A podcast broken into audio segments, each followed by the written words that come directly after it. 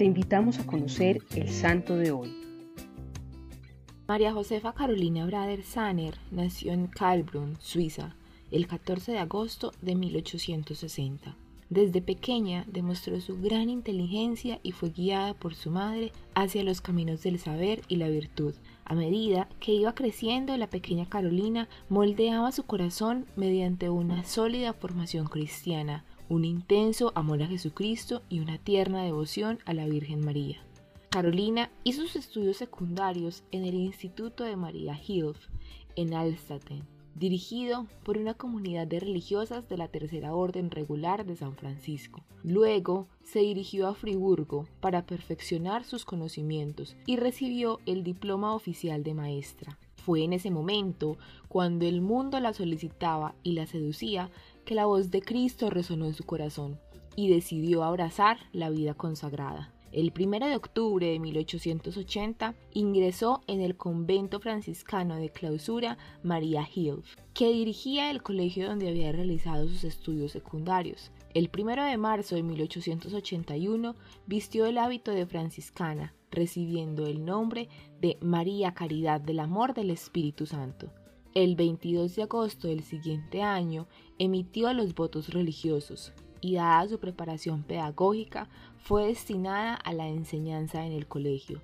Cuando se abrió la posibilidad para que las religiosas de clausura pudieran dejar el monasterio y colaborar en la extensión del reino de Dios, los obispos misioneros a finales del siglo XIX se acercaron a los conventos en busca de monjas dispuestas a trabajar en los territorios de misión.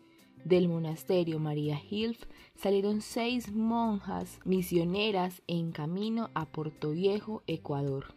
Dentro de este grupo iba la Madre Caridad, quien desde que supo la noticia se postuló para tal labor. El 19 de junio de 1888, la Madre Caridad y sus compañeras emprendieron el viaje hacia Chone, Ecuador en 1893, después de duro trabajo en Chone y de haber catequizado a innumerables grupos de niños, la Madre Caridad fue destinada para una fundación en Túquerres, Colombia. Ante la urgente necesidad de encontrar más misioneras para tan vasto campo de apostolado, apoyada por el padre alemán Reinaldo Herbrand, fundó en 1894 la Congregación de Franciscanas de María Inmaculada. La congregación se surtió al inicio de jóvenes suizas que llevadas por el celo misionero seguían el ejemplo de la Madre Caridad.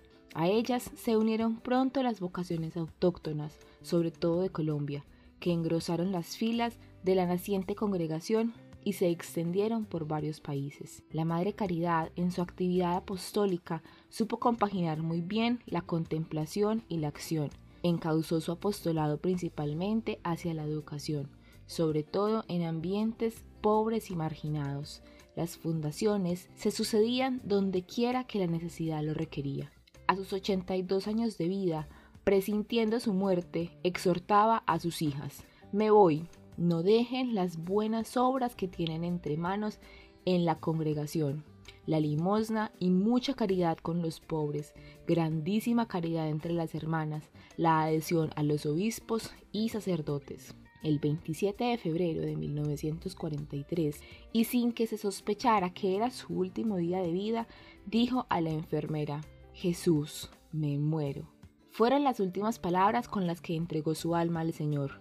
Murió en Pasto, Colombia, y sus restos yacen en esta ciudad. La Madre Caridad practicó la pobreza según el espíritu de San Francisco y mantuvo durante toda la vida un desprendimiento total. Como misionera en Chone, experimentó el consuelo de sentirse auténticamente pobre al nivel de la gente que había ido a instruir y evangelizar.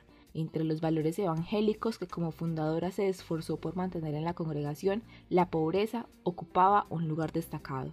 Les comparto que esta beata ha sido muy especial en mi vida, pues fue el modelo de amor, de pedagogía y sobre todo de entrega que tuve desde pequeña, al punto de celebrar con gran alegría el momento de su beatificación en el 2003 y de guardar de ella muchas de sus enseñanzas, sobre todo su lema, haz todo por amor a Dios y como Él lo quiere. Te invito a que este día medites esta frase y en un momento de oración le permitas a Dios mostrar su grandeza en tu vida, siendo Él quien gobierne todos tus pensamientos y acciones. Cristo Rey nuestro, venga tu reino.